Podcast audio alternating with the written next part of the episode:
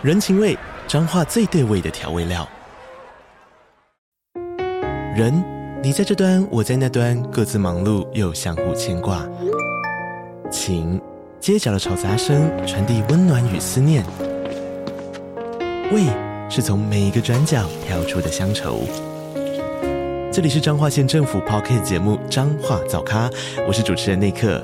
从彰化大小事各具特色到旅游攻略，透过轻松有趣的访谈，带着大家走进最在地的早咖。准备好了吗？彰化的故事，我们说给你听。以上为彰化县政府广告。嘿，你别激动。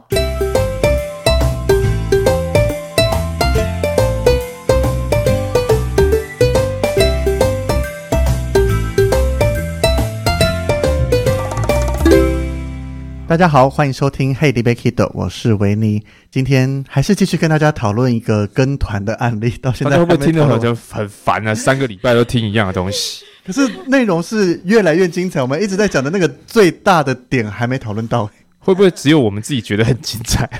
不会啊！你看，我们录音当下是四月九号嘛，那最近刚发生这个五零事件，除了旅游从业人员看得很开心以外，其他人也都看得很开心啊。嗯啊，希望啊，希望啊，是是希望什么东西？希望大家不会觉得一直讲这个很无聊，就是。我觉得我们节目的听众是喜欢听的，而且我们分析的很好啊，又不是整个点开一直在骂啊，对这个就不好，那个很烂，那个什么什么的。我们不能骂，我们还是带有知识性在里面做分享的。对对，骂只能私一下。是的，那 同样还是有 Brian 跟 Avis 来跟大家分享，所以我们就话不多说，因为我觉得里面其中一个大象又会占掉快一集的时间。没错，哦，那个真的是魔王体耶。对，但是我们还是要先从在一点的小菜开始啦。好，进入主餐前来杯餐前酒吧。好。好，那这一点呢，他就是说饭店停电找不到领队。那在饭店晚上突然停电，而且不是半夜哦，是他们 check in 回房间后没多久。那此时拨饭店内的电话过去房间，结果说空号，用 LINE 找领队也找不到人，最后只好透过台湾业务去联络，才联络上领队。而且这个情形发生过两次，这两次是两次饭店停电，还是两次找不到领队不确定啦。嗯，但是饭店停电，我那时候看到听众分享就想说。既然都停电了，电话也有可能是不通的啊。如果只有电话线的话，是通啦。但是如果是网络电话，可能就不行。对，对这个不确定。然后如果网络也故障，可能领队的手机回饭店会习惯连上 WiFi，那可能切不回自己的行动通讯，或许也找不到领队。但是我觉得这只是在帮领队讲话吧，因为我自己。当网络断讯的时候，像最近带团在新加坡，不晓得在清明年假大家有出国的话，四月三号开始，整个中华电信好像全世界等级的大宕机，嗯，就是你只要透过中华电信漫游的，完全没有网络讯号。哦，那当时大概中午十一点多发生，我整个心情就很焦躁。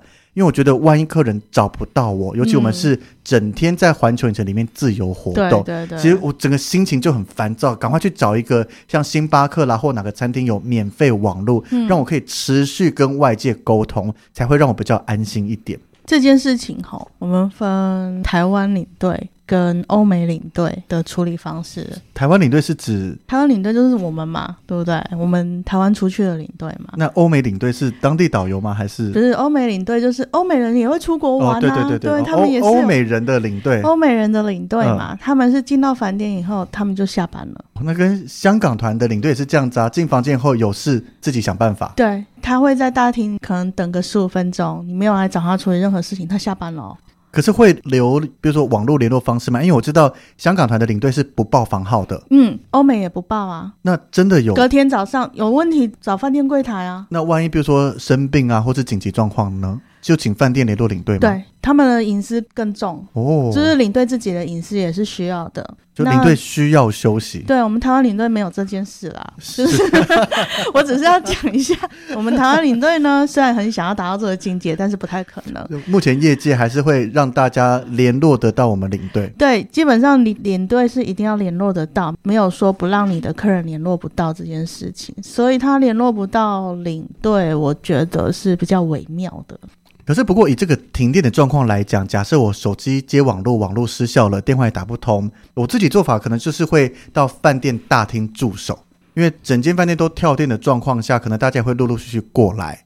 那我可能会在现场看发生什么状况，饭店给不出答案，就请大家稍安勿躁啦，或是看怎么处理吧。其实因为我们不知道这个饭店它的楼层有几楼，嗯，然后领队在几楼？对，高楼层你要走楼梯走个二十几楼也很累。对。不知道领队下来的速度，或者是领队他是不是已经睡死了？他可能没有注意到停电这件事。他是想说回房后没多久，但有可能领队很累，有时候偶尔有几次带团太累，回去真的来不及洗澡就睡着了。对，但是我想要知道的是说，停电找领队要干嘛？就看看发生什么事啊。我其实觉得这个问题没有办法。深入的讨论是当下的状况，你不知道。第一个，比如说我们讲讲楼层，对，然后再来是你的房间是不是天女散花，嗯，你可能三楼一个，五楼一个，七楼一个，十一楼一个，那我们也没有办法一个个去通知。那你说领队自己冲到大厅去问一下是什么状况，我也没有办法再回去通知所有的团员。如果他如果今天房间电话又都不通的话，对，假设他是用那种要电的电话的话，又不通，其实领队也通知不到其他人，所以。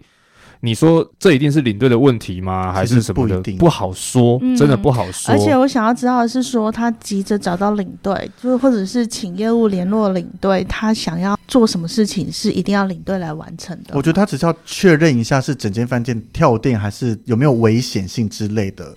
但是我觉得这个最大的重点就是还是要让客人找得到，会比较安心一点啦。重点是让客人安心。对啊，所以通常我们会尽量的，如果说有群主的情况之下，有网络的情况下，因为但是你要知道，很多团员他自己就没有网络啊。如果饭店又没有网络，他们自己就没有网络。他有的是回到饭店，而且我们在讲一个自己稍微私心一点的地方是，其实公司也没有提供给领队电话卡或者是网络卡，其实你也没有是自备的，对，都是自备。其实你也没有说必须要求领队。一定要接得到电话或是什么？当然，我们一定会尽量保持自己某一个联络方式，不管是当地的电话号码或是当地的网络。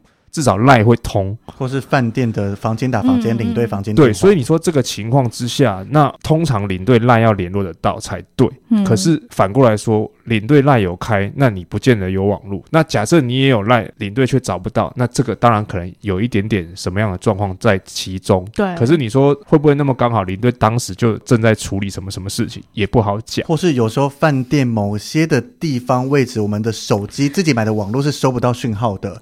对啊，或者是你刚好住在荒郊野外啊，对，又没有 WiFi 的状况下，其实这种电子产品的问题，然后又遇到电力失效的问题，就比较难解一点。但是我觉得客人就是担心，他是安全感不足啦，这个是标准的，可以理解啦。但是但是你没有办法马上说这是哪里不对或者怎么样。对啊，或是应该说习惯遇到这种状况，或是像今年的领队考题有考到说发生火灾啊，那不可能你在房间等领队一一通知说，哎，该逃命了，该出来了，对对对对，就是你可能发生停电，你有安全上的顾虑，你就自己想办法先到大厅，先到人多的地方，嗯、再看状况吧，因为这个真的以他目前的叙述，没办法做太多的讨论。你这个突然让我想到。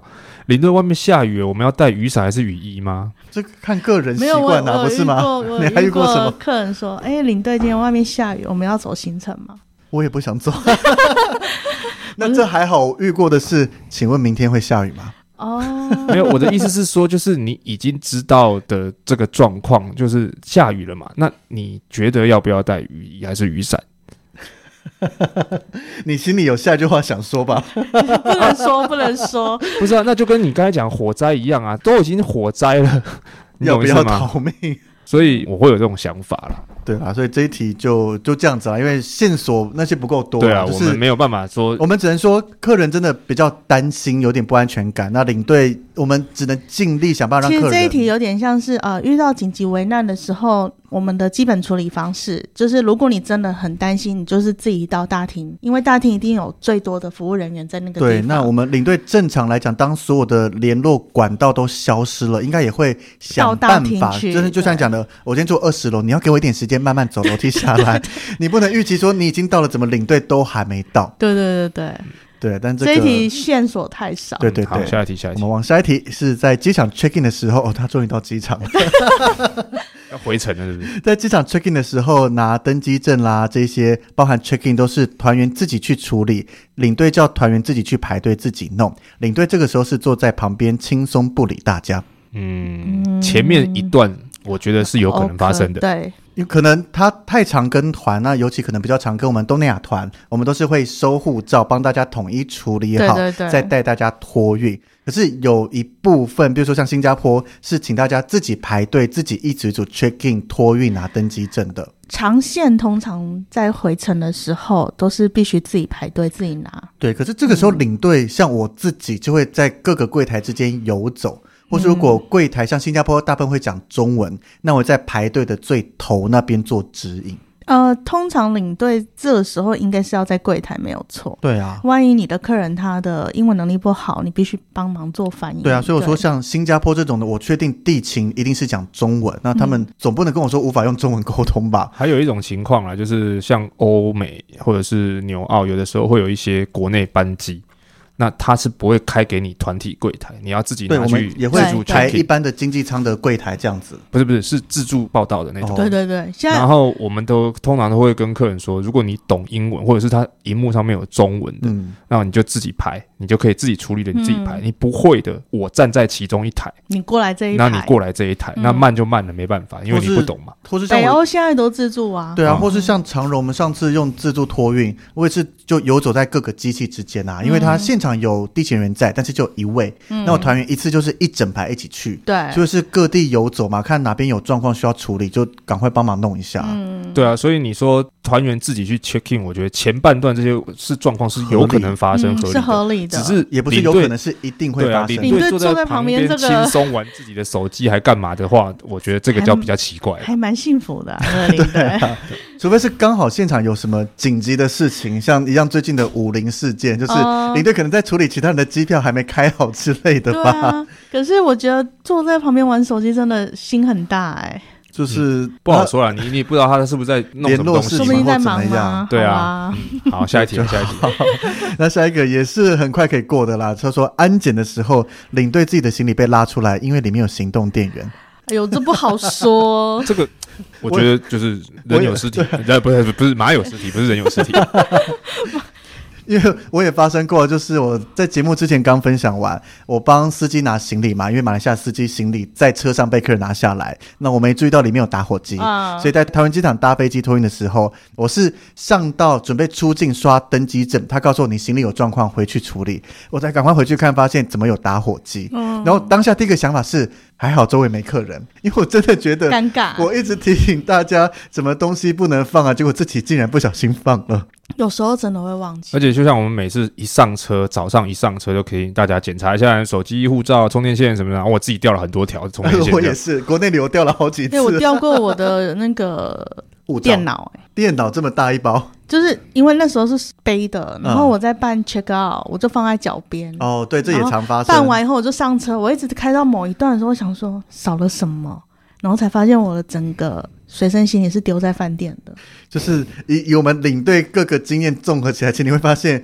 最容易掉东西的是领队。对啊，最容易啊，超容易掉。对啊，所以有的时候这个东西就没有什么特别难免啦，只是、啊、就是我觉得这客人会觉得前面已经这么多事情了，然后连这个。都出现。嗯、如果一个正常的领队来讲，真不小心放了，就跟客人，哎呀，我怎么会这么笨呢、啊？我怎么会这么不注意就好了？对对对，其实我觉得这个还好，这还好啦。嗯、我们再往下走，他说还有一个很经典的是他们的餐食，其中一餐由当地的美式汉堡变成中式合菜。嗯、那当下有反应哦，但是领队只说你们业务给的行程错了，这个早就改了。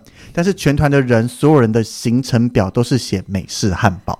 哦，所以他们是到了现场才知道换了。对啊，但这个，这个因为我学到的啦，在我们公司说我们会有合约书，也会有客人的行程表。当合约与客人行程表有出入的话，以客人行程为主。嗯，这个要看怎么定。那餐食会变更，其实也是一个很常见的状态，但是通常会先告知客人，不会说就是有可能他临时没开，或是。比如说像疫情，他这个餐厅就有点状况，倒了之类的。对，但是不会说到了现场，或者是营业时间调整啊，才跟你讲。我觉得到现场才讲是比较夸张。就是你可能最晚最晚应该是出发往餐厅的路上，你会联络嘛？因为他们四十多个人，对啊，一定是预定的啊，这个一定是先确定的事情。对啊，对。那以你们在国外这样带团，应该都会像我们国旅一样，先事先联络餐厅吗？要，旺季的时候一定要，因为也有可能订不到或订错。或者是漏订？其实我觉得，如果是看地方啊，真的看地方。你如果是已经都订好的东西，其实如果一直都有在用的餐厅，其实你真的不见得会每一餐都去确认。当然有确认是好的，嗯，但有的时候也是会落高嘛，嗯，只是我个人在这一点上面，我还是觉得我们第一个会做的动作，当然是先跟饭店或者是跟餐厅，然后跟公司确认是谁的问题，嗯，因为这个问题。即便他就像他描述的这样，也也不一定是领队的错。嗯，那他真的有可能行前，你知道我们真的有发生过什么 final item、final final version two，有一个 pending 啊，你我最讨厌 pending。对啊，就是你出发前根本就还不知道，然后最后客人的手上面写这个，但你你最后拿到的不是这个，然后他就跟你讲说，到时候会再通知客人，都没有，各种情况都有发生。嗯只是我还是觉得这个东西，你可能就是跟客人说明一下，就说啊，那我们跟公司了解一下是什么样的状况。那，如果这个两餐当中有一些什么价差什么东西，再看怎么处理。其实我觉得这个领队真的不会讲话，你真的是不能跟别人说你错了，你不对。就是这种变更餐食，我相信大部分的客人应该我们跟他解释一下，或是讲一下、说明一下，应该大部分不会说我一定要吃美式汉堡，一定要怎么样，没有那么多的坚持。嗯，尤其这个又不是说一个当地著名的什么龙虾宴，我突然换掉了那种行程大标题最主打的，竟然吃不到。对，所以我觉得他也是没有处理好这一点。对啊，只是我觉得还是一个协调讲话的方式。对，因为客人手上会看着行程嘛，尤其有些客人看得很仔细。突然发现不一样，他们一定会好奇，因为他们只有这个行程表，那你又没做任何解释，就走进一家中式餐厅，客人一定会觉得。怪怪的，对啊，对啊，我觉得他是没有事先讲啊。对，而且这个到下一点，其实他也在讲说，领队有买饼干给大家，叫大家签一张纸，说这一餐由汉堡改成中式合菜，领队已经买饼干补偿大家了。我觉得这个是要事前做的，不是在事后。所以，所以实际上就是有可能其实是公司真的有改，嗯，有 miss 掉，或是怎么，或者是他真的出发前这间餐厅还没有 final 下来，对对，然后最后可能比如说美式餐厅就订不到，对，人数没办法接那么多，或者是怎么。样？就是真只能改成中式餐，那可能要请领队，就是说啊，买一些饼干什么，请给大家。但是你那种感觉就是啊，反正就是给你饼干啦，就是就是这样子。他的处理态度不对啦。对，然后这个听众还问说，为什么要签这张纸？不懂签这张纸有什么作用？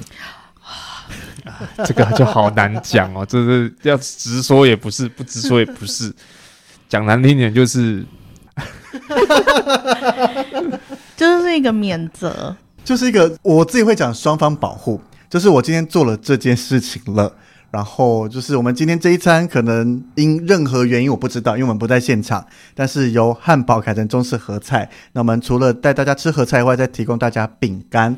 那确定我做这件事情，大家也画押，代表大家也同意这件事情，也接受了。对，这个就是有点在法律上面，就是互相，或者是不一定是法律啦，就是可能公司告知说我们餐标可能是一样的，只是说跟大家的行程上面不一样，领队必须要做个表示敬意，或者是说怎么样一点小小心意。再做确认啊。那领队只是可能为了要说啊，大家签一下，我回去跟公司有个交代，说我有做这件事情。还有一个可能是饼干的钱要报账。也有可能，对，对，都都是可能。像我们发有时候会有那个餐费给大家，也会请大家签名。有人就说干嘛签？因为要包账。我们说对，我要包账，确定你有拿到钱，我没有偷偷吞掉啊 什么的。对啊，因为如果我们没有做这件事情，我到时候去请饼干的钱，公司不给我。对啊，对，所以这个方式是有的，可是他这个做法可能就是有待商榷，就是一样看他还是态度嘛。讲，你今天不跳呢？对啊，为什么也用带团呐？而且带这么多人，就回去这个意见调查表应该会不够写，我在想。就是，反正以这种签名来讲，我觉得重点啊，是我们领队对自己有保护，也让公司知道我做了这些事，客人帮我见证。嗯那客人签了，当然有些客人我遇过，他会要求可以拍个照嘛。Oh. 我说那请等我让全部人签完，可以让你拍，没问题。嗯嗯，对，当然我们这种各种事情处理上面包含像是暂缓就医啦，包含行程变更，包含有的没的都要放弃行程啊，变更行程啊，超多东西要签的，真的是互相保护，才不会口说无凭啊。对对对。但这就是如何处理，但是我觉得这个说话的技巧，领队在后面这个听众分享有一个，我是真的觉得完全不 OK 耶。你现在要进哪一题？没有没有，就是一样饼干，饼干，对对对，还饼干还没结束，快了快了快了。哦、就是他说饼干呢是领队自己去买的，哦、那在机场就拎了一大袋过来。那接下来他们是领队在过安检前哦，他请几个团员帮忙把这几大包饼干拿进去，然后最后是到候机室那边才发给大家。那原本是有请这个听众他们家的长辈拿，但是听众就坚持反对说不能拿，因为当下不知道你领队给我这个一大袋里面装什么东西。如果是有非常好，对对对，如果是有非法的话，不就完蛋了？这个听众非常正确。对，所以我说他从第一集到现在是完全的天使，而且很多观念，不晓是不是听我们各大节目也都会分享。对，对，因为当然他会觉得说，如果领队在到机场就先发给大家一包一包饼干，对啊，那那个饼干就是，除非你真的就是领队这么要整大家，因为很多说运毒会把它藏在各个奇奇怪怪的那种茶啦还是什么东西里面，但是没那么夸张啦。嗯，对，那一包一包发给大家，我觉得大家就带着合理。但是，一大袋一大袋这种东西，如果又没让你打开检查，真的是完全不要碰。拒绝他没有错。纵使今天是领队或同团的人，嗯，除非是你的家人，嗯，不然我都说连朋友都不要，尽量不要去动。嗯，这个。对，所以我觉得这件事情就是。对，你说他，你说他这个时机点，可能也也许在路上才买得到，机场前才才买得到，或者可能是到机场前的最后一餐，本来是美式汉堡改成中式的，那当然他就只能在路途中或者在中式。那他可以在划手机的时候给大家。对，我就觉得，而且诸如此类，就觉得他的一些做的方式是可以有调整的。对，因为今天是我，我才不要带着那几大包过安检，累死我了。就像那个，你有带那个耳机吗？那客人都会跟你讲说，那耳机可不可以你们先带着到当地再给我？拜托，我还要扛一包那么重，哦、对对对，一个人拿拿一个才小小的，我一个人背要背三十几。耳机还好，怕的是 WiFi 机。啊对啊，你你要跟客人讲，就是比如说进俄罗斯好了，杜拜也是，我不可能一个人带那么多有通讯的设备。对，我知道后后面就有一些拦下来了。对啊，对对对。啊，可是饼干也是啊，那么大，就是就算一包一百公克好了，他四十人呢，对啊，四公斤呢，发疯哦，神经病。这种我一定是在买的当下，在车上赶快发给大家，然后讲讲话，或是最晚最晚到机场，我会说来，大家先来找我领饼干，再去。而且他不是要签名吗？签名的时候就发了。对啊，不晓得他在想什么。好了，没关系啊，就保持这个战力。下一题值得好好讨论，我们要进入 keep 住 keep 住。对，这点也是听众就是特别要问一下我们的。他说不知道遇到这个情形到底该如何处理，所以请听我先把这个叙述完，你们边听边思考该怎么去讲。他说他们在行程里面到了路易斯湖。那在这个地方，因为下雪地滑，可能还有很多地方是结冰的。那有一位团员跌倒，造成骨折，没办法走。那在这个时候呢，因为大多团员是集合往回走的时候，才看到有人出现这个跌倒骨折的状况。那在风景区有协助叫救护车过去，那剩下的人就在游览车上或停车场等待救护车过来。那有点忘了等多久，印象大概一个小时左右。救护车来了以后，领队就问大家有没有英文 OK 的人。那当时有两个还是学生的团。员就说他们 OK，领队就请他们两个跟着受伤的客人搭救护车去医院。那接下来领队就带着其他的人上游览车去餐厅午餐。那在餐厅吃完饭的时候，大家就一直在餐厅等待，而且餐厅附近什么都没有，连商店都没有，所以大家就不断的等，不断的等。后来是他们主动问领队以后，才知道说领队打算等去医院的团员回来集合后再一起出发。那他们就问领队说：“这样子，他们团体行程后面的景点会不会来不及或关门？”那领队只说下一个景点是在博物馆内，是在室内，没有关系。所以他们大概等了三四个小时，到大概将近五点，去医院的团员才回来，他们才整个出发。那因为这个整个时间耗下去，造成他们到下一个景点，因为已经四点多快五点才出发，所以到下个国家公园景点的时候已经天黑了。领队到门口只说啊，已经关门了。所以这个行程呢，还是他们大标题上面主打的冰河国家公园。所以这个主打的行程参观方式就是在门口停下来，到旁边的厕所上个厕所，门口拍拍照就离开了，继续赶路。整个景点只花了五分钟。那后来呢？看了与业务对话的记录，其实他们那时候有查，冬天的时候这个景点五点就关门了，所以他们推断领队是不是一开始就打算放弃这个行程，或是领队根本不知道他的关门时间。那后来聊天的时候呢，领队也有跟大家说，其实他都不太敢和大家提到这个景点关门的事，因为他怕受伤的那位团员会很自责。可是以听众的角度来看，他就说，其实这应该是领队操作有问题吧。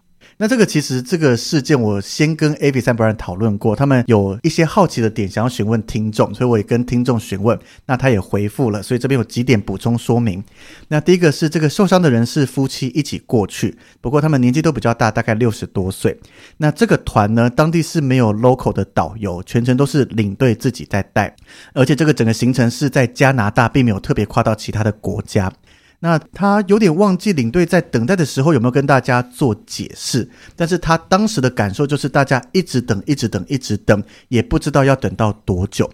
那最后他说司机是华人，而且到了很多景点，司机都会讲中文帮忙引导，所以这个就是这个受伤事情的经过。嗯，这个事件其实很长。是，那首先第一个，他去的是路易斯湖。其实每家基本上没有导游啦，都一样。美国也没有，是美东没有，美西没有，加拿大加东加西基本通通都没有。所以，可是这个我第一个看到也是那时候跟 Brian Evans 在聊，第一个询问的问题就是，既然司机是华人，会讲中文，为什么不能由司机马上继续带团领队陪客人去医院？那不是司机的责任。可是今天就是突发状况，我们也不希望突发状况嘛，但是就发生了。应该这么说，当下发生的时候呢，救护车来，大家等这个一个小时，我不管是他什么状况，因为你知道加拿大有时候有一些地方、就是、路程很长啊，对啊，但是总之救护车来了之后，那两个人陪他去医院，因为接下来还有行程，领队可能不方便自己亲自去，但是呢，带着，除非说司机可以协助他们跟餐厅联络，然后带大家先去吃饭，那这样子的情况之下，有可能领队，我如果我啦。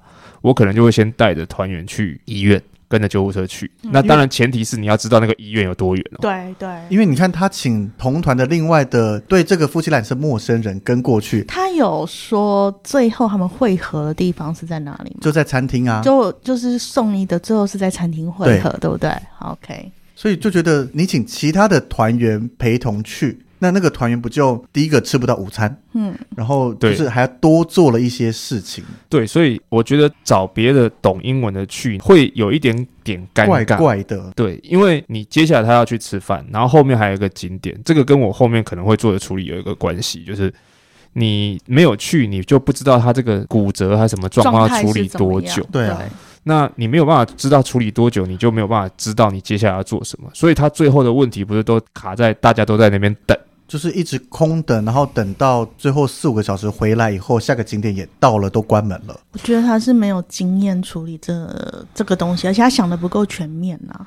因为我记得我们当初在讨论的时候，我就说，有的时候在当下你处理的方式很难说它的对或者是错，嗯、就是这种没有一个 SOP 告诉我们说，客人骨折了，那你又是领队兼导游，那你该怎么做？只能看当下的状况，或是像司机是华人，他有没有能力协助处理，或是 local 啦，餐厅有没有任何的会讲中文，或是有人力可以处理的。因为，比如说，我每次都讲说，为什么常常觉得东南亚，我开玩笑很轻松，是因为有导游跟领队，而且都会讲中文。那至少有一个人可以先去处理某一件事情。就是每当我们在遇到客人需要送医，就是领队带着客人去医院，导游继续带剩下的团员完成行程。嗯嗯。这个已经算是一个 SOP 了，所以就不会发生这种需要剩下的团员空等的状况。对啊，那欧美的行程就是领队兼导游嘛。是啊，那在这个情况之下，你就很难一定说什么方式是绝对对的。那以这样子的一个条件下来说，他当下发生这个状况，那你说司机是华人，其实就像我们前面讲的，就是导游司机去点人数一样。他如果真的处理不好，你又不能怪他。对，虽然可以说我跟去医院，但是跟司机保持联络。但是当司机可能在错餐厅，或是餐厅菜上错，我没联络好，变成责任还是在我身上嘛？对啊，对啊。所以这个东西就是看你当下怎么取舍。你叫司机去帮你处理一部分的事情，你也不能说你错。但是像他没有叫司机帮他做任何事情，你也不能说他错，因为司机就是专门开车载大家到各个地方，他没有义务要帮。今天他是不是华人都不是重点。对啊，对啊，你说他是华人，华人也有不会讲中文的，嗯，或者是那是刚好他是华人司机，那他如果是英文司机呢？对对，所以你不能指望这一点啊。那所以说我自己，如果这个事件以我在处理的话，我可能会是先把大家，因为听起来那个餐厅可能不远。嗯嗯，所以我可能会是说，请救护车送去，或者是在送去之前，我就先把客人载到餐厅去用餐，然后呢，我就先去医院，你懂意思吗？然后等于这个时候，客人边吃饭，你还是可以跟团员保持联系嘛？比如说，他们吃饱了，传个赖给你，你再看当下医院状况怎么样？对，那你去到之后，你就可以跟大家讲说啊，你给我一点时间，我知道这个接下来可能要花短的时间还是长的时间，我们再来决定下一步。好，那他既然前面已经决定让这个两个团员跟去了，这件事情我们姑且说就是不得已的状况，让他跟去了。那餐厅这样做完之后，我觉得可以先带他们去下一个景点。但是我以这个他们描述听起来好像下一个景点就是一路可能往南走还是往北走，就是一路走下去到景点，然后再往下个地方走，是不回头的。对，通常都是这样。长线的行程是一直往下走，所以这个就是因为加拿大就是一直往班夫那个地方去。这是四个点的问题嘛？医院、餐厅、国家公园跟饭店。最后的饭店，对啊，最后的饭店，那它的距离的问题。对啊，所以我们现在也没有很确定。我们知道路易斯湖在哪里，我们知道也许滨河国家公园在哪里，但是问题是你不知道它餐厅定哪里，医院在哪里，对，还有饭店在哪里，所以你也没有办法绝对的说这个东西它的处理方式到底对不对。那只是说，全部人在那边傻等这件事情，他为什么要等这么久？他没有办法跟医院的那几个人联络上，说大概还要多久，或者是什么样一个状况？那如果说还要很久，那我可能必须要怎么样怎么样？然后他唯一能做的就是先跟公司联络说，那如果这样子，他自己就要预先想到，我后面那个行程如果来不及怎么办？嗯，那只能跟大家讲说，真的遇到了。那公司可能是这个部分必须要补偿，或者是怎么样之类等等的。尤其又是主打行程的，就是写在标题上面，应该很多报名就是像大家报名土耳其，很多就是我为了热气球而来啊，或为了这个东西而来。其实。没去到，连我自己，比如说好不容易到这边，很想看，结果关闭进不去，一定难免会失望的，是没有错啦。那我们讲一个，就第三方，我自己觉得可以的操作方式，就是你就是带着所有人进去下一个点。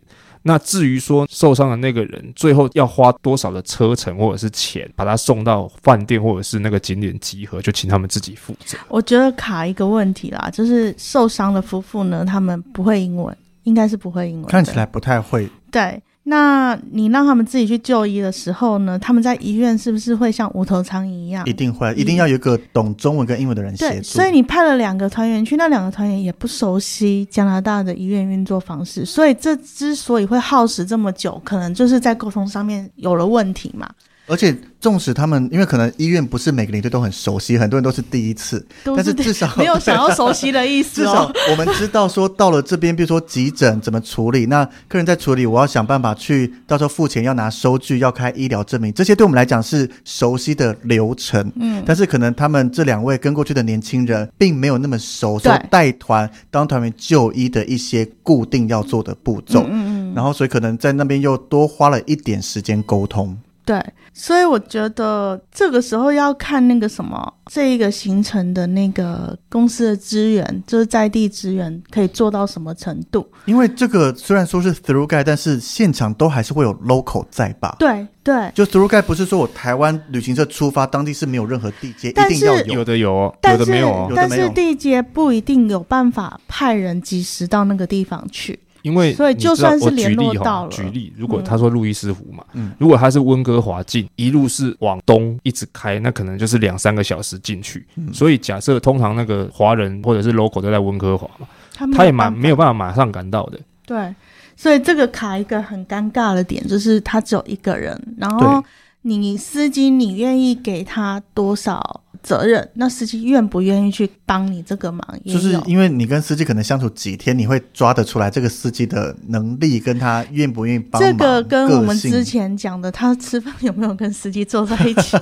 很大的关系。对对对，这个很重要，因为其实美加那边的人，他们责任归属是分很清楚的。是，对。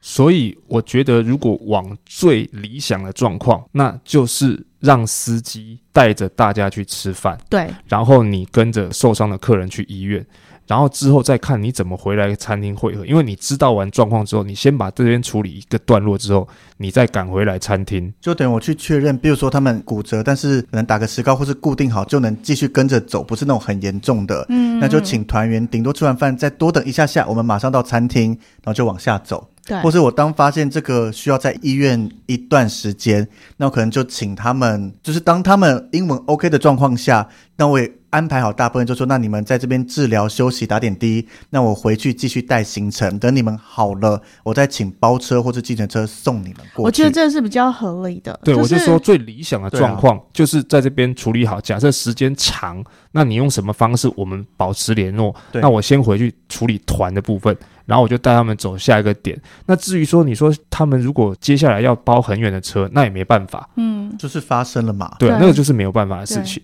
所以在理想的状况之下，司机能够帮忙的情况之下，当然是这样。但是问题就是，如果今天你遇到的是英文司机，你就没有办法这样子做。所以他的这种情况是，假设我们不考虑司机能帮忙的情况之下，你说他的做法有错吗？也不好说。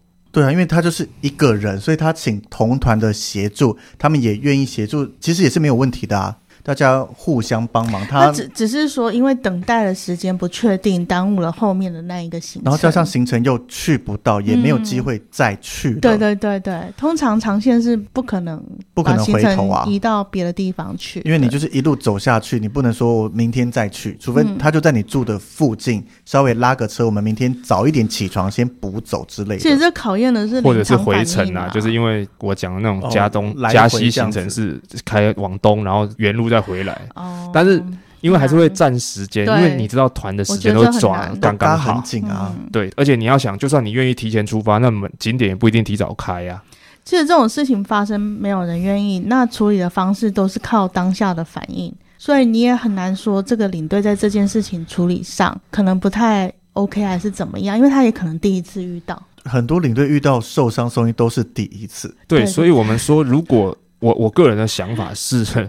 这个东西当然就事论事，他有一个华人司机，当然他应该要好好的利用利用一利用这个司机，不管是你愿意额外请他帮忙，或者是多给他一点服务费，感觉在有华人司机的前提下，这个领队的处理方式有更好的一条路选择。对对，他应该是更有弹性。可是我们真的不知道，就像讲，他们可能从头到尾没坐在一起吃饭，或是司机他虽然会讲中文，虽然有些景点会帮忙引导，但是可能司机不愿意做，这是也有可能的，嗯、他也没有一定要做。对。对对对对对对，所以我们说，就是最好的情况之下，在他有华人司机，大家都愿意配合的情况之下，当然他有更好的选择。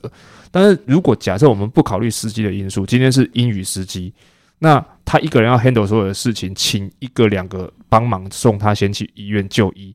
也不能说他不对，我觉得合理，因为他真的一个人要处理这么多条，嗯、等于两条完全不同的事件要处理，而且医院那边他完全无法掌握。对啊，医院真的无法掌握。这我自己的经验，我到那个外国的医院，外国人的医院跟台湾不一样啊，也不是你问问题就有人回答你。有时候你要想办法抓人，真的有遇过越南的国际医院，没有任何人会讲英文。我知道这个你讲过。对啊，所以我只能拼命反导游，就是跟他说：“你现在帮我跟他讲什么什么什么的。嗯”然后变得导游虽然在带团，但是我会抓他可能什么时间 OK，而且更刚好是那一条进站，所以我只能抓住你大概什么进站，这段时间前面我不烦你，可是后面你一定随时要接我电话。嗯。那我至少还知道，我现在要去柜台，我想办法抓到人，然后 OK OK，你电话等一下帮我接一下。对啊，所以我觉得这个后段的处理，就是他可以的话，可能要跟陪着去的那些团员至少简单的取得联络，就是他要大概抓一下等待的时间跟后面行程对，因为安排。我觉得，即便我们要处理事情，如果半个小时、一个小时之内我处理不好，或者是处理不完，就要回报。我可能要先回报，嗯、然后必须先去走下一个行程。因为虽然大家都不乐见有人受伤，可是对其他的团员来讲，他们同样付了钱，他们是期待要去走各个景点。对对，总不能说因为一个受伤，一个突发状况，除非今天是道路出状况，今天是车出了状况，真的动弹不得，那我们只能想其他补偿的方式。嗯、可是哈，我也在这边还是要特别强调一下，就是当然你说等三个小时、四个小时，这真的太久了，太久了，这真的有一点太久。嗯、但是你说像我们这样子，有时候带一些。些你真的找不到任何资源的情况之下，啊，你真的只能跟大家讲说，不好意思，我们这个行程其实因为我不能丢包他嘛，所以在某些情况之下，我只能跟大家讲说，那我跟公司协调后面的行程，看是怎么补偿。我不一定是真的能补去，但是可能即便他是就在那么刚好嘛，这些事情大家都不愿意啊。那问题是大家将心比心，换作是你觉得我可以把你丢着，然后带大家走完行程吗？不可能嘛。所以这件事情就是，如果真的都必须要处理完，然后发现真的走不完，那就跟公司回报，然后由公司决定说，看是我先带着团继续走，还是说不好意思，这个团我们到时候团费再再加怎么样补偿给大家。其实如果他需要等到四五个小时，我我的意思是说，只要等超过一点五个小时，以我啦，我就会请公司派人过来了，到医院。就是现场想办法找到可协助的人。可是你要想，你说请公司派人来，那万一派不到人，像我知道有一些旅行社，他们操作某些国家的行程是没有 local 的。嗯，那要看他们那一家是哪一家了。对啊，如果万一没有 local，你找谁呢？理想的状态就是我先到医院协助处理，然后当地 local 派人来接手，以后回程继续带团。那这个 local 接的就会负责处理好他们医院的状况，最后看怎么送过去下个集合点。这并且是理想状况啊，就像我也曾经在巴厘岛遇到国际医院不会讲英文。那当时导游的老婆也是华人，嗯，所以他马上派他老婆来医院协助。可是其实我觉得最大的点是因为我并并并不清楚医院到餐厅、餐厅到国家对，现在就是我们没办法知道他的各点的距离、各点之间跟他最后晚上投诉的那个点。因为如果真的不行的情况之下，最后他们就是直接从医院直接拉到饭店。对啊，对，其实医院进饭店是最，我是觉得是最好的处理方式。就是他们那一条送医的路线，就是到医院处理完，不管多晚或怎么样，然后最后饭店集合。那当然，那对夫妻一定也知道，他们不会去吵说“我还没去景点怎么样”，他们一定是先以治好自己为主。可是重点，今天我觉得这个团员 care 的就是我们剩下的人一起花了四五个小时空等。嗯，这个我真的觉得是比较不合理一点的地方。这里处理是不好的。对啊，那我刚才也说了嘛，如果他即便真的有 local 的情况之下，那个人开车从温哥华一路杀到那个滨河国家公园，大概路易斯湖的那个位置也要几个小时啊。嗯，所以你说他是不是在等那个，你也不晓得。所以这个东西你不是当下处理，你很难说是对还是错。那你说他应该先带大家先去走那个景点啊？如果餐厅距离那边就是有一个很长的距离，然后又跟医院又有很长的距离，所以他也许在顾虑这件事情。他搞不好担心团员可能不愿意出包车的钱等等之类的，或者是也找不到车子送他们去饭店，这也是有可能。也有可能。如果距离真的比较远，可是找不到你，你就救护车啊。愿意送吗？救护车？问问喽，要问这些东西就只能试试看啊，啊，因为就是很明显，我们就是找不到车啊。真真的很两难，你所有的团员跟送医的团员，然后重点是你还请了团员去协助送医这一块。嗯，就他们两个其实逛不到景点，也是虽然他们自愿过去啦。因为如果我们都要往好的方向想，路易斯湖有饭店啊，嗯，真不行就叫那个公司赶快先住，先定一个，他们弄弄完就回来这。这两组人住路易斯的饭店，回程再接他们走啊。或是住到隔天休息完，看再怎么样过去，或是隔天可能因为不可能有一个地方没有任何的车到的了，我另外再叫一台车，可能当下叫不到，隔天一定有办法。其实我是不知道他的资源状况是怎么样。如果说自己一个人脑袋想不到的时候，其实是要集思广益啦。因为当下，而且我觉得他那边的团员，我觉得他主要是他处理的方式是完全让他们在空等，你没有交代。我觉得你处理做每一件事情的时候，你要跟团员说你在干嘛，下个步骤要做什么，啊、或者是说我现在要跟大家联络哦，我们大概先大家先等三十分钟，我处理后面看看如果是怎么样的状况再跟大家报告。哦，那大家先等一下，嗯、不好意思，这个状况我们没办法及时的，就是说一定马上下决定。我觉得就一三四个小时以上，在国外是正常的，因为你必须等，除非你今天是就是非要马上急诊、快出人命的状况。急诊也是三四。就比如说啦，我举个例啊，我自己遇到的，我带团去美国，然后有团员进小黑屋。他就两个小两三个小时，他就不放人啊，那合理啊。那你、这个、可是那你能怎么样？你行程就等啊，等啊。那后来我的决定是说，因为他们是有同行的家人，我们能够联络得上，我就带着大家先去吃饭。嗯，然后我说等他出来了，你马上跟我说，我再帮你们叫车来餐厅，或者是到下个景点。嗯、你只能用这种方式啊，因为他你就只能等啊。你小黑屋你连问都不能问，你连联络得到，大家都完全接触不上了、嗯。对啊，那你如果说其他团员就是不高兴，那你不高兴我也只能这样做啊。可是你要。等的那个时间点，就像你们讲的，它有一定的不是无止境的等下去嘛？除非你的行程就是很空，今天就是进度假村，那本来下午三点要进，我就改成晚上八点才进，嗯，就是不影响太多的状况下，因为我相信大部分的台湾人都是有同理心的，他们也不希望发生那个事情，稍等一下，稍微怎么样，你就要跟他们说明好。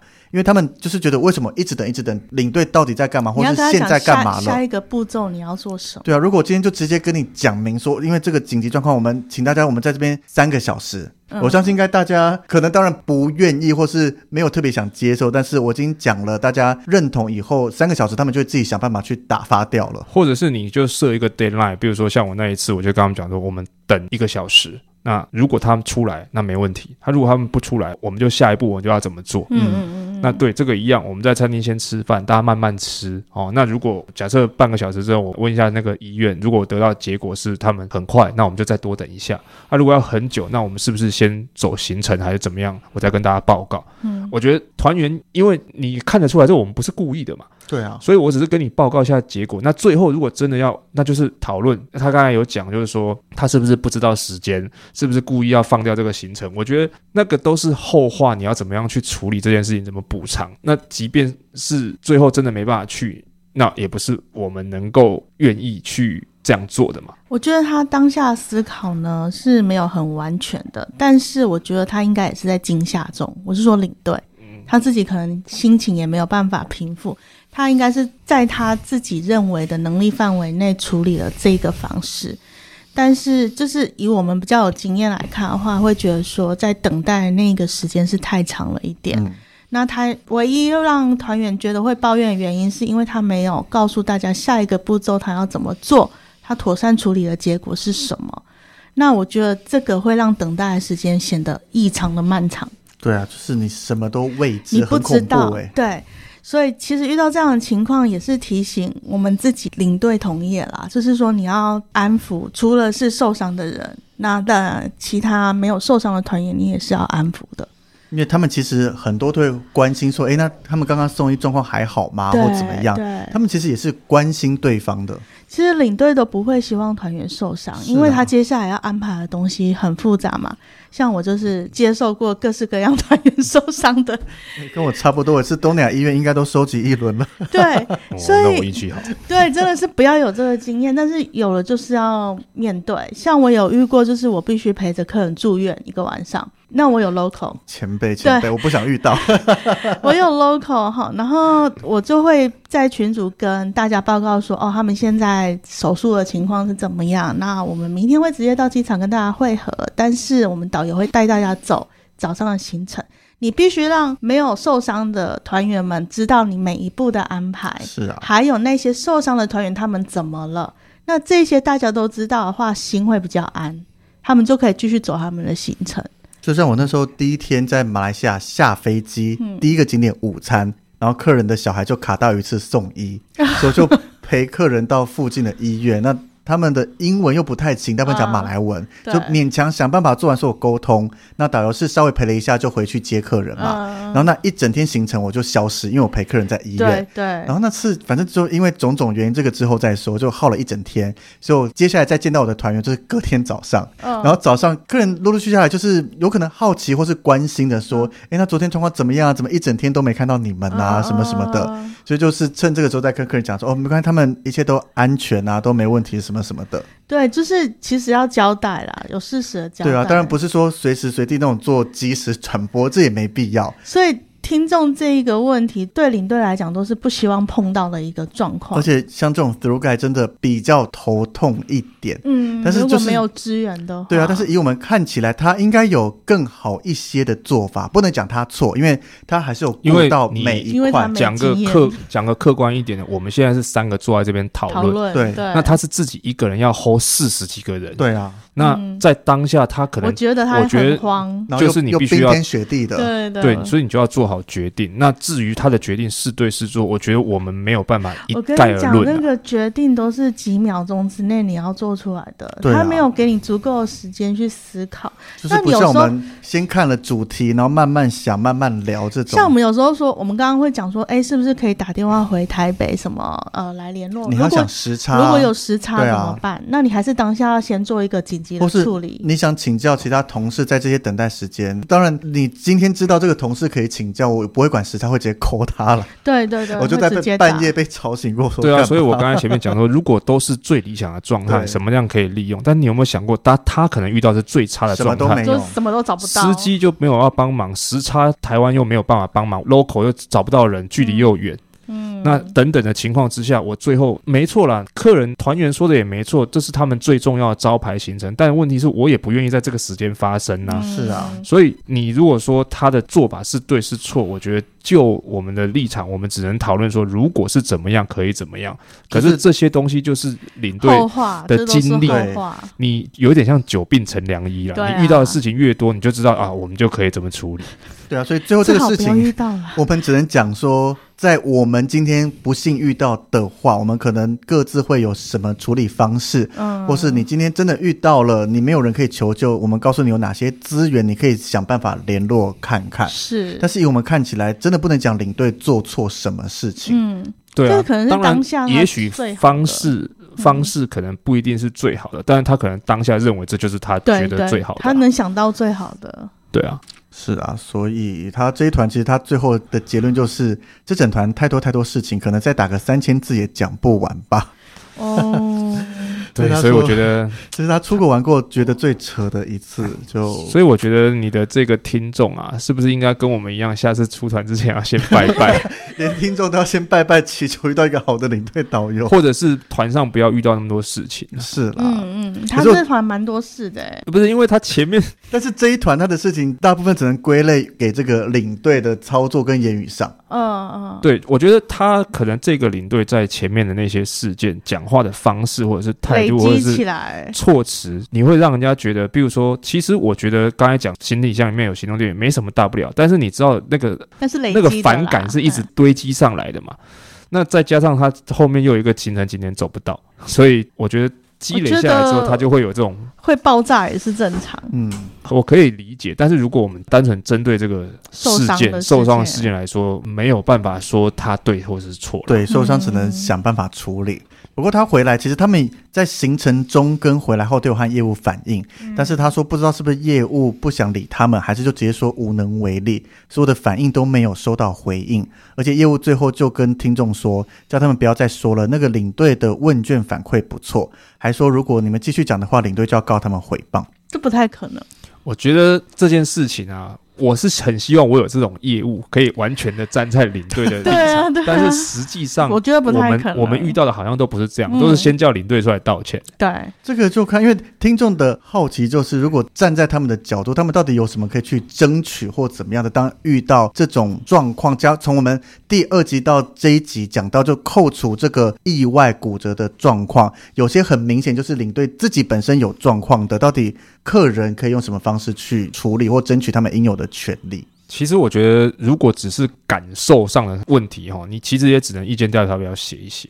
他如果，如果没有实际的权益受损，但是如果刚才这个事件，像比如说我们前面讲的什么美式汉堡变成中式汉堡，我可以要求这两餐有没有价差？嗯，如果有价差，你应该要补偿还是怎么样的方式？饼干，饼饼干，它不见得是一个补偿。就是说，如果是有落差，因为其实就算是一样餐标没有落差的话，还是有可能买饼干的嘛。对啊，因为你的行程上面就是错的嘛。因为我们的定型化契约规定，你的行程手册也算是合约之一。对啊，你就是没有按照那个，你就是没有照合约走约了，或者是你明明上面有一个突然冒出来的很垃圾的一个点，但是你没有走，它就是就是违约啊，就是违约。他如果觉得要求偿还是什么的话，只能针对行程上没有达到的点来做。那领队的态度什么？如果领队他该做的事情他都做了。其实领队就没有办法讲他怎么样，就是他今天领队顶多就是他态度很差，你不爽，态度很差，满口脏话，但是所有该做的都做到了，你就只能讲说我。Kimoji 北宋，但是他没有做错事情。对对对对，没有。就像我们刚才，但是他点没有去到，或者是这个是这个可以提出来，他应该要去做球场的。对对，他可以没去到，比如说退门票，然后这个在定型化契约其实都有讲说有怎么样怎么样，该如何做补偿，都是有写的。他是可以要求这个，对。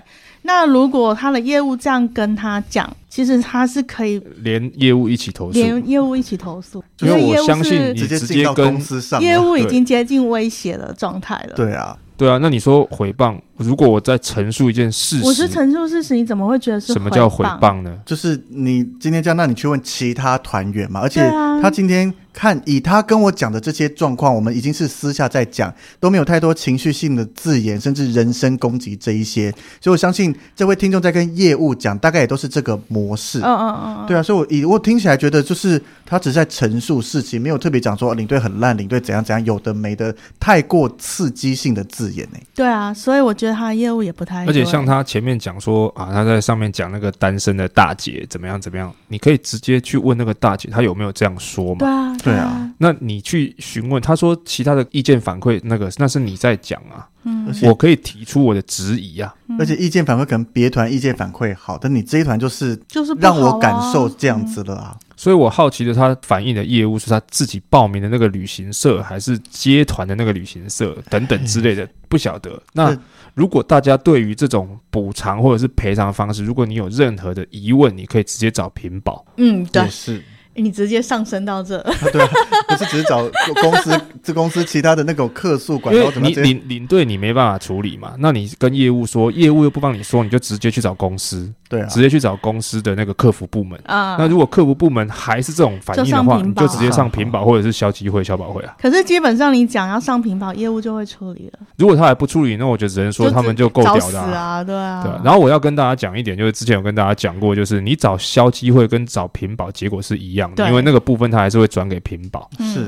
对，所以你直接去找屏保协会比较快了。那这个屏保的部分我们就不额外展开来说，因为有的人就觉得啊，屏保都是写旅行社的人，他们都会偏袒旅行社。其实你们错了，嗯，没有没有，因为他们还是要找人出来，就是类似有点像民间的那个调节第三方调那个调解委员会，对，所以他们还是要去找那个第三方来听你们两边的叙述，嗯，对啊，所以这些东西就是你可以提出来你的那个需求了，但是我们基本上还是以合约上面来说，那这个领队可能在言语或者是措辞上方面，或者是态度方面不是那么好，但是只要他不是那边操干辣椒，不是什么人身攻击什么的，其实就是感受上的问题，就像最近那个新闻嘛。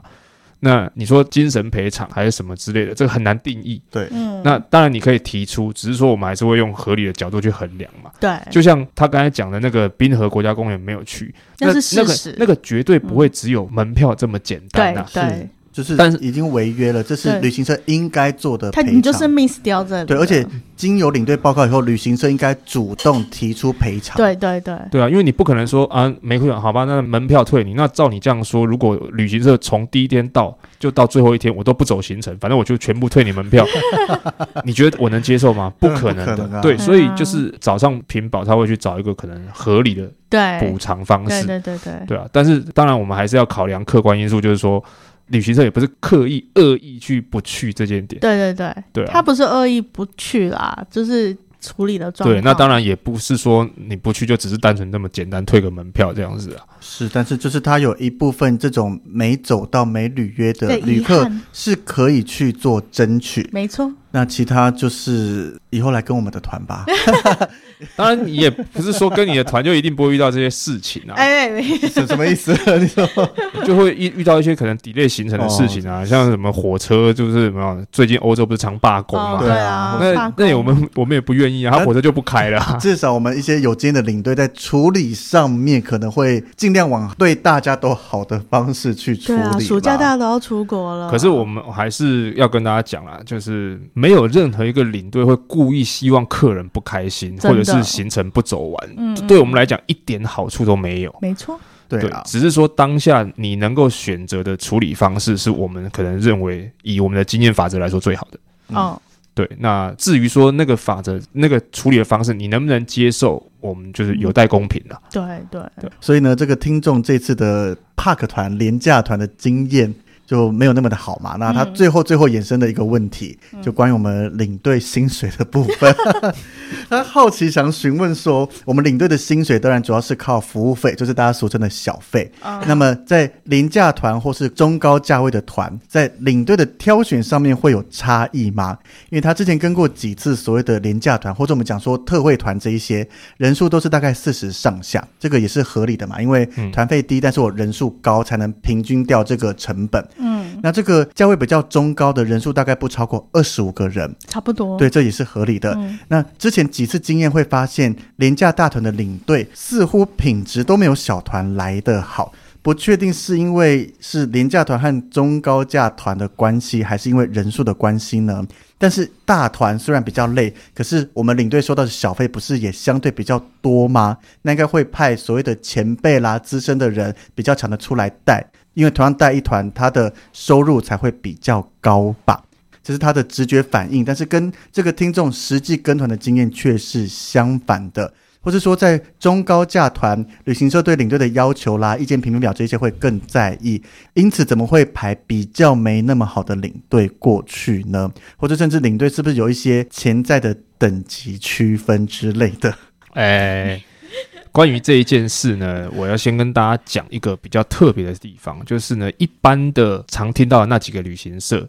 大部分的算法呢，薪资当然都是人数乘以天数乘以一个数字，比如说五块美金啊，一百块台币啊等等之类的。所以理论上，当然人数比较多，收入会比较高。所以这些大团大概都会派给比较资深的前辈。对，通常在正常的情况之下，收入会比较好的，都会派给比较资深的前辈，或者是他们的带团的表现都比较好的。或者是说讲一个比较实际一点，就是他们卖东西比比较会卖的，因为人多比较容易买的多嘛。可是呢，有一些公司他们是比较公平的，就是照轮的，就是我比如说假设我这一条线有二十个领队，就是每一团来每一团来就这样排的。所以会是哪一种不好说。那你说高价团跟低价团的领队有没有什么太大的分别？其实人数少不见得收入会比较低哦。因为我我自己的节目上面也跟大家讲过，说我们会有所谓出差费哦。嗯，我们中高家长会有出差费，所以算起来有的时候不见得会比他们低很多啦。嗯，所以在这样的情况之下，收入它不一定是衡量派团给某个领队的一个标准啊。有的人用轮的，有人就是看不一定。每一家公司不一样。对，那你说中。高家团的领队会不会比较有质感呢？这就看旅行社怎么要求。因为通常你们可能会觉得说，中高价的客人，有时候我们讲到中高价的人，客人值比较好，其实那也不一定。有一些客人他会更要求，比如说他他就是喜欢听历史，他听得很细，他可能要讲音乐，你要很懂，或者他讲餐米其林，你要跟他介绍，也不见得好处理。所以他们可能会对领队的要求比较高，那或者是说，你说对于领队的分派，像某一个饮料旅行社。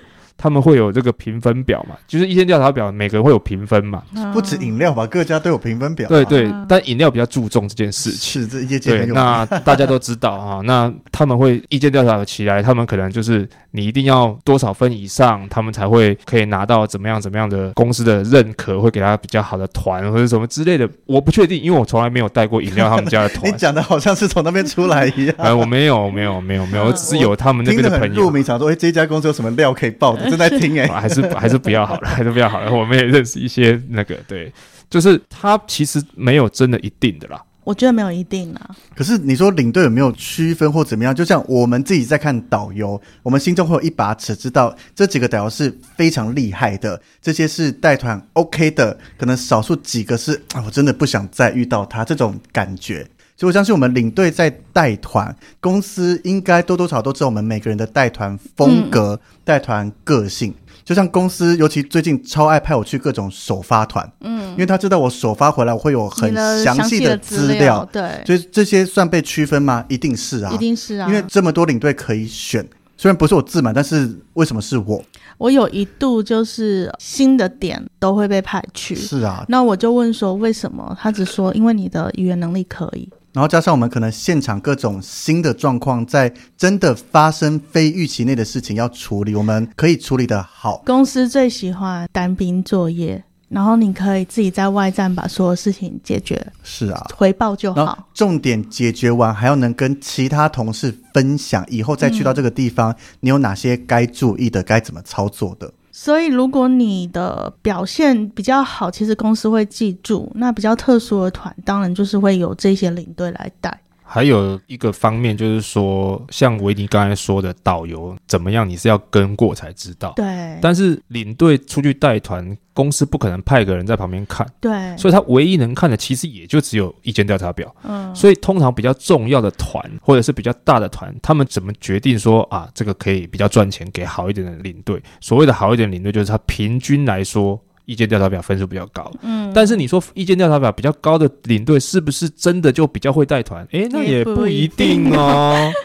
哦，你们也要知道哦，有一些人他们的分数也是哦三跪九叩啊，不对，对不对？就是用一些方式让自己的分数比较高。那所以你说一定有一个绝对的区分方式嘛？然后就像好学校也有坏学生，坏学校也有好学生。你说那种带大团的、带联营团的有没有好领队？一定有。还有就是，你觉得好的领队的标准是什么？对，我觉得这个是比较难去定义啦。而且有时候我自己已经慢慢开始觉得，有时候你觉得这个领队好或者不少，有时候真的是痛掉合不合啊。就有些人觉得我就是喜欢一个就是比较轻松的。那有些人就是喜欢，就是那种什么东西，就是啊，有一些领队就会讲说，我从上车开始讲到下车，有的人就不想要听啊。对，我是没有办法一直讲。开什么玩笑？车程一口气就是两三个小时，每天三四百公里，我怎么有办法一直讲？对啊、我就曾经听过那个前辈讲说，我们都很认真啊，上车讲到下车啊，所以呢？所以呢？很认真，很会讲啊。就对啊，因为他光厕所那个浴帘要拉起来这件事就可以讲半个小时啊！哇，好厉害、啊！有什么好讲的？是要多细到到开门记得房卡以每每秒多少的速度放进去，然后什么吗？不然说实在话，有什么东西要上车讲到下车啦？那再来就是说，你如果说领队每个人喜欢听的东西不同，嗯、就像每个人风格不一样。对，像你可能喜欢讲那个戏剧、歌剧啊、舞台剧等等之类的东西，嗯、你可能这个地方你就特别喜欢讲。那我如果是旅客，我就不爱听那种东西。就他你一直讲，我觉得你很烦、啊。他觉得这个领队烂死了，讲的都我不爱听。对啊，你也不告诉我这里什么东西便宜，什么东西可以买，整天在那边讲什么什么莎士比亚，什么说关屁事。要看每一团的痛点。对，所以你说绝对是好还是觉得不好？我觉得第一个运气一起啊，第二个就是你跟这个合不合。然后大团小团其实领队做的事情是一样的。对我们来讲，人多人少其实没有太大的差别，刚是赶快呢，会影响到我们好不好？我觉得最主要影响是客人的好不好，会直接影响到我们好不好？你们如果是活泼开心的，我们都会带得很愉快。然后你从第一天开始东闲西闲，我觉得我们那个 心力会慢慢的下降。哪怕是十人团，我都觉得我很难带。我好累。对对对。对啊，因为一团不管大团小团，奥克一团里面有一个两个就可以弄死你了，就够了。对，对啊，像我们有时候国内旅游四十四十，我刚开始带会觉得天哪，四十个人。但是当你带久了，大部分的人都是好的，你会觉得很好带。这个也还好啊，我们集合时间到了，大家都很准时上车。原本还担心要不要东找西找，都不用哎、欸。因为真的人数的多寡，对于领队来讲没有太大的差别。真的是在带团的时候没有太大，就是上下车久那么一点点，发房卡久一点点，对对对，大家集合我们多收几张。可是我们做了准备，什么是一样的，是一样的。那薪水来讲，的确人多一点，薪水会比较多，但是人少，他们的潜力也不算低。是我，我只能这样。以我自己在看啦，我觉得大概。平均二十到二十五上下是我以在短程线最喜欢带的人数，嗯，就是有一定的量，但是人又没有多到光查房或什么要花好久的时间，没错没错。当然人越多我们越开心啦，嗯，只是就是有一个那个中间值，我觉得能让我选择最好带的那个黄金交叉曲线，二十几个嘛，对不对？对，我觉得二十五上下是最漂亮的，我觉得那也是最漂亮的时候。现在疫情后，大部分的团也都是这个人数，不会再太多，哪有啊？还有更少的。我是说，大概上啊，应该说上限大概就是二十五左右了。你很难再遇到当初什么三十六、三十八，很少吧？其实还是有吗，东南亚嘛。我手上有几团，就是那种比较优惠的团，人数就会往上冲。因为就像我们刚刚讲的嘛，旅行社在各种抓人数的上面，中高价的团可能人数就会往下压，比较优惠的团人数必须往上冲一点，比较 OK 啊。对，所以一般旅客你要选择领队其实是有点困难的，因为有时候你在报名的当下，那一团的领队都还没有出现，根本还没派。有时候是满团了才会派，才会开始派。那除非是你自己是组团的，那你就去可以指定你想要的领队。是，那指定领队后，我们有导游的，通常我也会指定当地导游。对对对对对，通常是这样。就是，所以我还是这边大概大概的呼吁一下。其实好客人跟好领队都是一样可遇不可求。对，所以呢，如果因为你要指定领队，你也要先认识领队啊。没错，要先认识。所以如果你有遇到你觉得自己感觉不错的领队，你就可以留一下他们的联络资料。当然，有些公司可能不见得愿意让你留啦。就是应该说，我们领队无法发名片，但是至少我们有手机，我们有 Line。对啊，或者是那这个时候，当然如果你还是一个两个人报名，也许没办法。那你可以问领队说，你接下来带什么团，有没有机会让你报或者跟你报名？那如果你自己可以组一个十，比如说十五个人左右的话，那你就直接跟我说，然后我去跟找旅行社合作或者是配合，没错，也会比较直接一点。你就不用在那边跟开乐透一样，你知道吗？这这一团是拆盲盒。对。反正除了像自己组一团十六个以上这样子，我们就是你可以找你喜欢的领队，或是像 Brian 这种他们有自己开团，那、嗯、那就已经讲明了由他亲自带，嗯，基本上就不会换人了。大部分的领队都可以开啦，就是只要有足够的人数，或者说有一些、啊、有一些我们知道接下来即将要带什么团，那可能还有名额，你可以去。对对对对，或者那个领队我们也认识，就是我觉得 OK，你都去参加也是 OK 的。是啊，所以就以这个听众的这些讨论的点，在我们派团啦、领队啦跟这个上面，真的没有一定，没有各家有各家做法，嗯、这个真的都是很随机的。对，除非真的就是绝对、啊，我们都是突然有一天接到一通电话，就说：“哎、欸，你去带那一团吧。”我们也是开盲盒啊。对啊，我们就说：“哎、欸，这一团要去这个地方，要去那个地方，欸、要去喽。”这样真的，除非一些重点的团。或是比较特殊的团，公司会稍微挑一下。对对对对，对，我们真的遇过，就是要去带团，公司就把这十几个人集合起来，然后群组上面说哪一天去某间公司面试。哦哦，他们在出团前，这间旅客哦还要先面试过领队才能出。那我也我也被面试过。这个当然公司就不可能说像抽奖一样随便抓一把出来，就是开始会点开名单看啊，这个这个这个在凭他的记忆跟他的可能分数啊，跟各种方面，可能比较会通过这样子。对啊，不然公司派出去被打掉一半，好像也怪怪的。对对对，这个公司到底在想什么一样？嗯，所以他就就这样子三集，对对对，对，把所有想问的，我们在这边花了三集的时间。真是维尼的 VIP 听众，对他真的花了很多时间把那些打下来给他。对啊，就是以我们这样看，他真的遇到这个状况，真的在当下那个旅游心态一定会受到影响，心情会不开心嘛？对啊，那所以我们不能给予任何补偿，只能用我们在节目上。事后的分析，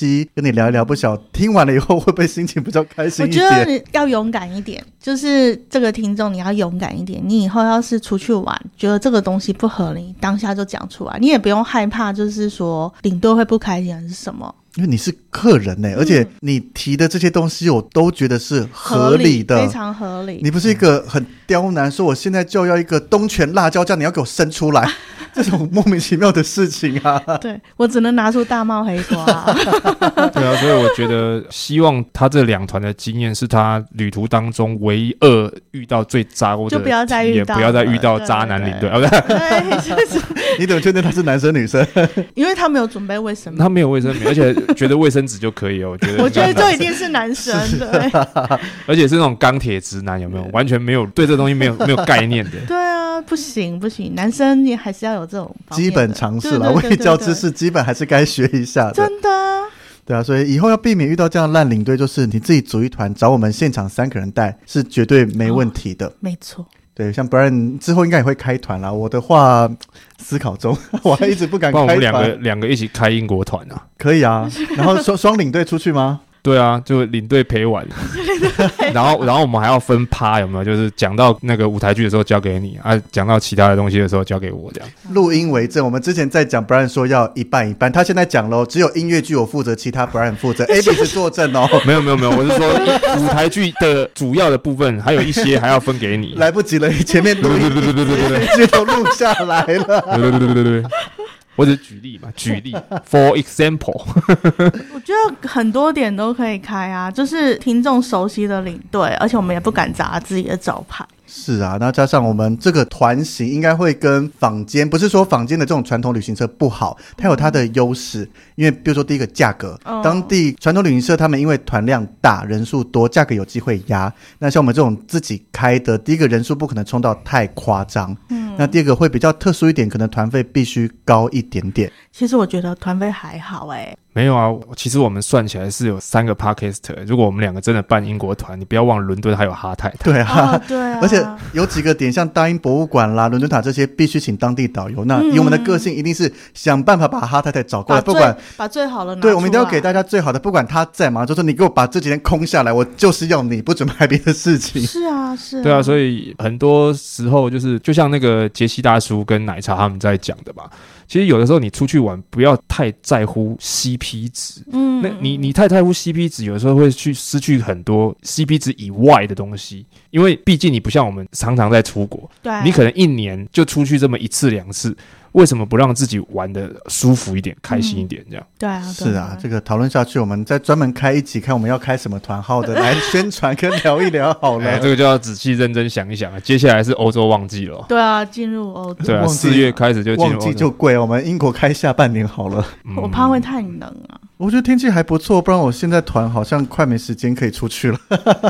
对啊，我接下来月底去韩国，再来泰国、希腊。嗯还有非洲呢，对啊，好多团，我要去意大利了。是啊，所以好好讨论一下吧。嗯，如果大家大家有兴趣敲碗了，敲碗 开团，或者你直接有揪一组人马上来找我们三个，任何一个都可以。看要去哪个地方，谁比较适合或怎么样，我们一起来处理吧。没错，好。是的，所以我们跟这个听众的跟团案例讨论就到这个样子啦。不晓我们这位听众听完了，会不会还有其他疑问？真的还想再问的，也可以再给我们，我们就再来录个几。或者是你有其他的听众，也有其他的在跟团之后遇到一些疑问，就是、欢迎大家私讯到我节目，我再找 Brian 跟 Avis 来好好的 聊一下。其实丢我节目，我也不介意啊。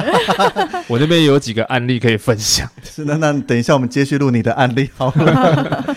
对啊，就是这些，当当然就是你。告诉我们的时候。越详细越好。不过我们一直强调说，我们毕竟都不是当事人，我们三个都没有在现场看到所有的状况，很多事情真的没有一定的对或一定的错，所以我们就只能跟大家聊聊说，当这个状况发生了，可能你现场的领队做的有哪边可以更好，但是不能讲他错。那有什么样的状况，可能有什么样的方法可以处理的？但我相信领队都是尽量以不要让大家出各种麻烦的状况为主啦。那个领队会期望说，我们这一团等下。大家过去就最好被拦下来，最好进小房间，就被遣返之类的。对啊，这个这个他心态也可能受过任何创伤之类的。嗯，对，所以我们这集就跟大家分享到这边，希望大家会喜欢。也感谢 Brian 跟 Avis 跟我们聊了这么多东西，分享这么多经验喽。好，谢谢大家。谢谢。